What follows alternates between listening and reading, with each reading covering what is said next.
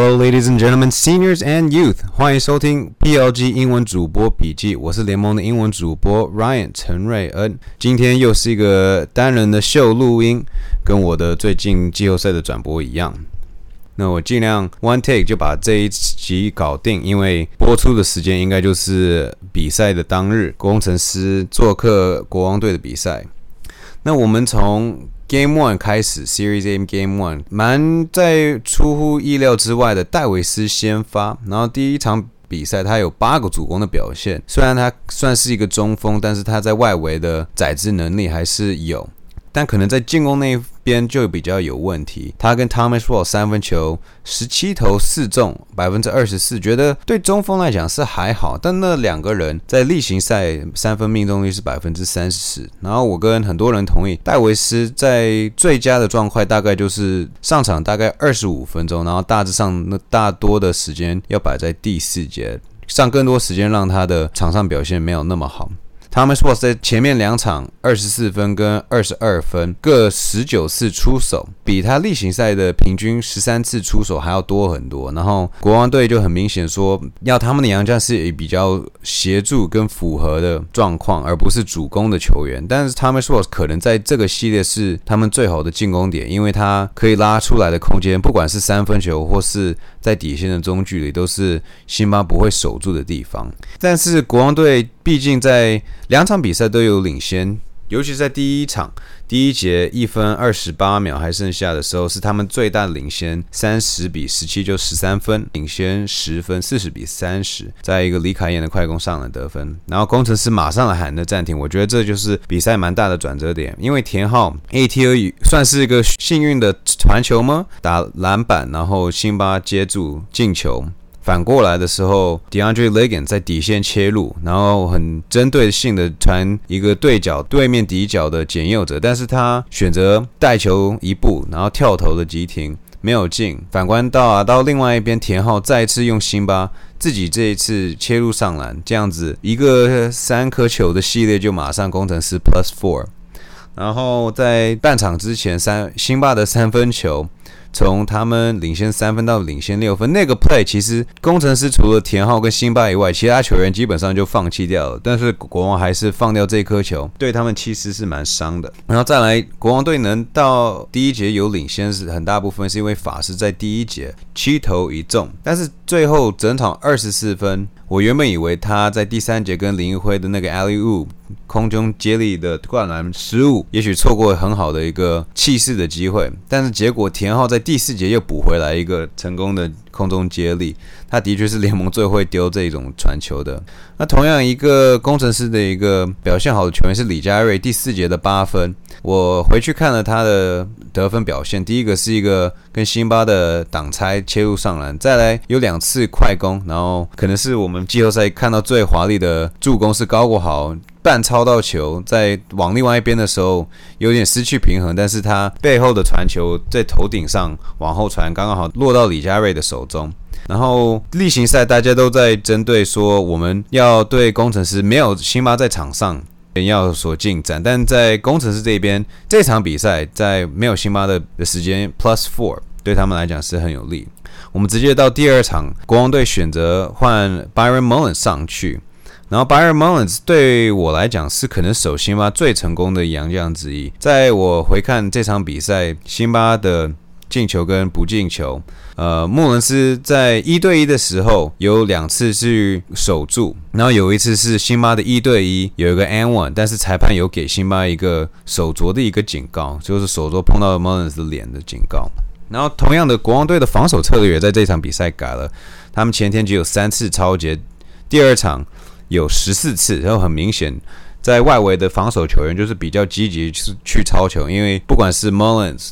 Thomas Wells、Quincy Davis 都可以守住中间。国王队的防守指数从一百零七掉到九十九，所以总共省了大概八分的效率值在工程师进攻上面。但是同样，他们的进攻值也是从九十五掉到九十，所以一个 Net Three 从 Byron Mullins 换到 DeAndre l e g a n DeAndre l e g a n 当然进攻好的情况，就是因为他。在外线也有一点手感，但同时他的快攻组织能力也很不错。呃，两场比赛都有的问题是国王的板凳，两场都是九分，第二场尤其是只有 Q 全部都包办在他身上，然后其他的球员只有五投零中。总共上场了三十九分钟，Q 第二场也是负十七，也是球队最低，可能被第一场上场时间很多的被影响到。也许一个亮点就是洪凯杰前天十七分钟五投零中，然后第二场结果还变成先发，可能是因为 Ligon 被登录名单换掉。第二场先发三十分钟，十二投四中，还有三个超节。有些时候看起来守不住法师是的确，但同样的。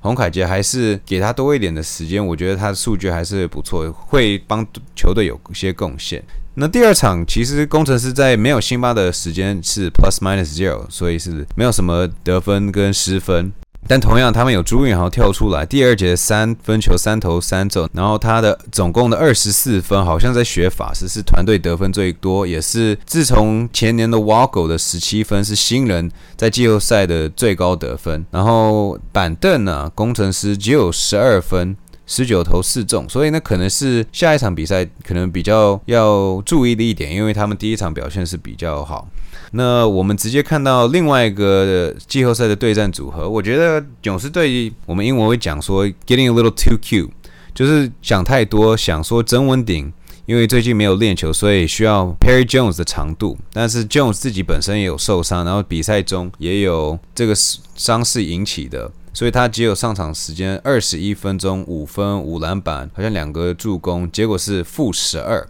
但是第二场反而换到 Michael Singletary，三十三分钟十六分十一篮板三助攻，哎，结果 Plus fifteen，所以效果当然是比较好。开始研究一下第一场的对战对梦想家，第一节他们两队各有六次的失误，但梦想家结果两分十五投九中，比勇士的十三投两中还要好。杨将 Yankovic 跟 Gilbert。Field goal 命中是六次，本土只有四次颗。在梦想家这一整季的例行赛当中，一百二十节里面只有十九节，就是大概百分之十五的时间，杨将的 field goal 进球会比本土球员多。所以开局来讲是对梦想家蛮也蛮有利的。但是在第一节，当然 Yankovic 有受伤。我们研究了一下那个影片，Yankovic 可能是真的。右脚落地的时候就已经开始右膝有伤势，再被塞瑟夫推，当然是对伤势会不好。关键的第三节，因为在第二节我们在转播说讨论到很多，他们勇士队原本落后二十二分，但是第二节的后半段拉了一波十分，所以最后落后十二分吧。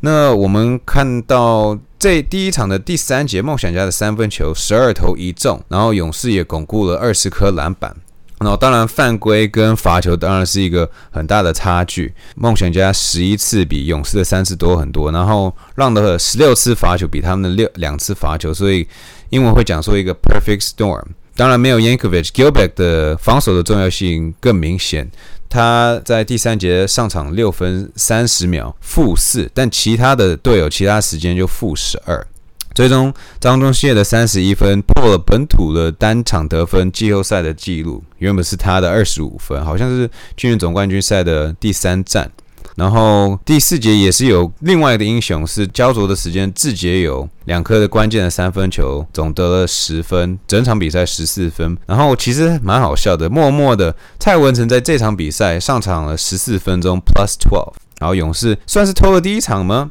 到了第二场，结果两队的。Pace 其实拉的蛮慢的，八十五跟八十四，比季后赛大概低。数学上来讲是五颗球，但总得分的一百九十四分，结果是目前的季后赛 combine 最高的得分。然后罚球的差距其实从前天勇士 plus ten 到了第二场，结果梦想家多罚了三颗球。那比赛内容呢？Boy 跟 Gilbert。是第十三次配合，在例行赛十二次，他们场均的得分会是 combine 二十八点八，比梦想家的两个洋将通常加起来三十一分还要低，然后总得分也会从九十五掉到八十九。某方面可能是因为他们这个组合对到工程师较多次。但 Boy 在对勇士队更是有一点让人担心，场均只有十七点五分，然后二十五分是最高，啊，结果这场比赛很有霸气的得了三十一分，然后某部分因为辛特利有犯规麻烦，他真的是唯一有那个厚度可以阻止 Boy。结果这场比赛，梦想家的杨将四十七分比勇士队的二十五分多很多，所以同样的觉得梦想家的胜算也不错。那我们之前有讲到犯规的麻烦，钱可尼这一场比赛四节的犯规是两次两次一次，跟第四节打满是没有犯规。他的上场时间十分四十一，十分五十八，然后可能关键的第三节只上了二十四秒。就犯规，然后梦想家决定他五次犯规不能打到第四节打到中场，所以就把他换下来。然后这的确是非常影响钱肯尼的节奏吧，因为他第四节四投零中，然后还有两次的失误。那某部分不能怪他，因为毕竟。也许球队那么重要的球员，不管在防守端进攻端，你失去这个节奏就很难去打，尤其是关键的时刻。嗯，也许一个好处就是板凳的阿吉跟简浩第二场有一些进步。第一场他们总共上了五十二分钟，二十八分，但是是负四十三分。球队的表现来讲，第二场上场了七十二分钟是蛮多，尤其是简浩的部分，只得了二十三分，但是负十，所以有所进步。然后，当然，关键还是第三节，Julian Boy 虽然有十一分，但团队的三分球六投零中，的确是又是一个梦想家在单节有嗯平攻的一个情况。然后，其实第三节对整个 Plusley 季后赛来讲，算是比较低迷的一个情况。可能在半场的调整似乎是有用，因为整个 Plusley 季后赛每个球队加起来的第三节得分只有在二十，其他节大概在二十一到二十四分左右。那我们反而要看到勇士的一些上场的球员，曾文鼎当然第四节有他的漂亮的助攻，但他自己也得了四分。所以最终二十七分里面，他有参与到十六分，是很高的频率。然后林书伟在这两场比赛得分三十一分，但是是全队最高的 plus thirty six。所以很明显，他在场上的影响力，不管在防守进攻端，是还是比赖廷恩第一场有先发还好。这个位置对勇士来讲是蛮重要的，因为对面呢就是梦想家比较浓厚的一个位置，不管是阿吉或是吴永胜，今年陈建杰在打一号位置也是蛮有效的。第二场比赛上场的十二个勇士都有得分，然后蛮明显的，石伯恩的上场的 rotation 就是第二跟第四节，但是他差一点有一个大的换人的乌龙。目前的两个系列状况是两胜零败。工程师今天晚上会做客国王队的新庄的主场。工程师队是联盟最会打客场的球队，十二胜三败，还比梦想家的主场十一胜四败还要高。然后在新庄三胜零败，在场均的进攻效率是一百一十三，所以他们是蛮旺的进到了这个国王队的背水一战。那国王队怎么可以给一些鼓励呢？我查到了杨敬敏第二场比赛。有十七颗球不进，八次我算了有空档，四次有一些防守阻碍，然后五次是很 heavy contest，所以这样子算起来，杨敬敏的确是有他的空档，只要再把握高一点就会比较好。他第一场十三分，第二场十六分，他们的确需要他站出来打出他的第二球季打出来的身价。然后另外一个问题，我就是想说，国王队的第五个球员会是谁？依照上场时间来讲，当然 Thomas Welsh 会很多，杨敬敏会很多，不管是 Byron Mullins 或是 DeAndre Liggins，然后再来是李凯也，然后 Quincy Davis。那之后的球员会是谁呢？我们已经看到洪凯杰第一场十七分钟，第二场三十分钟，所以他可能就是最后一个拼图吧。如果关键时刻的 rotation。然后另外一个可能比较大的问题是，国王队的 backup point guard 在李凯燕之后，尤其是李凯燕可能对到工程师会遭遇到高国豪的凶悍的防守啊，或是自己的防守犯规。体力调节的各个的原因。那洪志善前面两场十八跟十四上场时间，但是他的助攻失误比率从四比一，第二场掉到三比二，然后没有得分。第一场也只有得两分。那 DeAndre Liggins 也可能会打那个 backup point guard 的一些位时间，他的十三分、十篮板、六个助攻。数据上来讲是蛮不错的，但像我们之前讲过的，可能需要 Byron Mullen 去顶一下 Sim Buller，但是你 Thomas Walsh 还是很难换下来。所以那，就是一些国王也许回到主场还是有一些胜算。那反观梦想家，他们前两场在主场还输掉，现在反而要做客勇士队的主场。但梦想家在联盟的五个对手里面最会打勇士，他们的场均的进攻值是一百零七，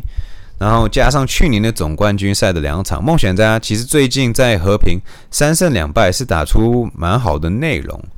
那至于球员来讲，林俊杰今年对勇士队 field goal 命中率是百分之四十五，然后前面两场是只有百分之三十一，包括第二场只命中一颗的 field goal，所以他的得分 output 如果可以往上的话，的确是对梦想家一个可观的一个状况。同样的，吴永胜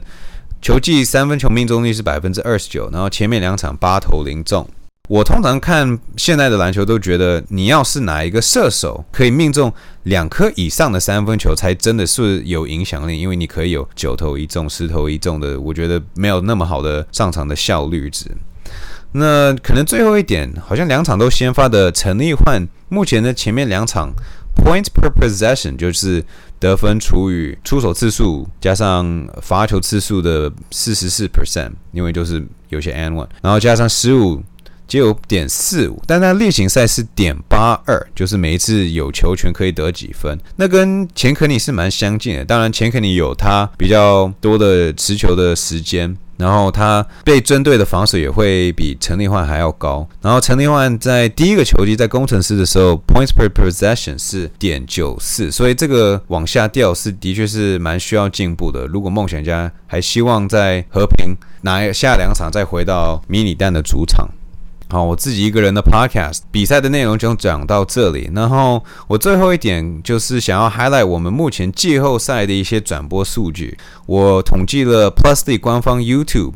我们第一个球季有九次的季后赛，然后第二个球季我就是大概平均评估有可能会十四场，基本上就是五战三胜的系列会打四场，然后所以两边都这样子算，然后七战四胜的系列会打六场，那就是很随机的一些数据，所以十四场的话，那就是十四多于九是五场，所以大概是第一个球季多了百分之五十五的场次。那我们预计的累计观看次数，其实反而目前来看是会高于去年百分之八十三点八 percent，几乎是要 double 去年的收视。那怎么算得出来呢？那其实因为我们今年的季后赛每前面四场场均观看人数是四十八万，然后去年大概是二十九万，所以这是成长了百分之六十五。那如果跟例行赛来相比的话，其实例行赛我们增加了四十二场，所以就增加了百分之八十七点五。但我们的中文的 YouTube 转播是其实是是翻倍的，一百零九 percent 的增加，所以我们 YouTube 的确在第二个球季还是有增长。在如果每一场比赛来看是增长了百分之十三，我这个些数据可能在做图你们大家比较好看，但谢谢大家收看。我们的确在最后一站有一些出书失误，但是还好，当然有英文台可以去容纳一些的观看的人数，所以谢谢大家捧场，的确是打破了。联盟呃，两季以来英文转播最高同时在线人数的一万，之前我蛮讶异只有三千。Anyways，新的记录，然后我们希望我们可以以后继续突破。那这次的 Podcast 就录到这里，谢谢大家收听，我们下次再见，拜拜。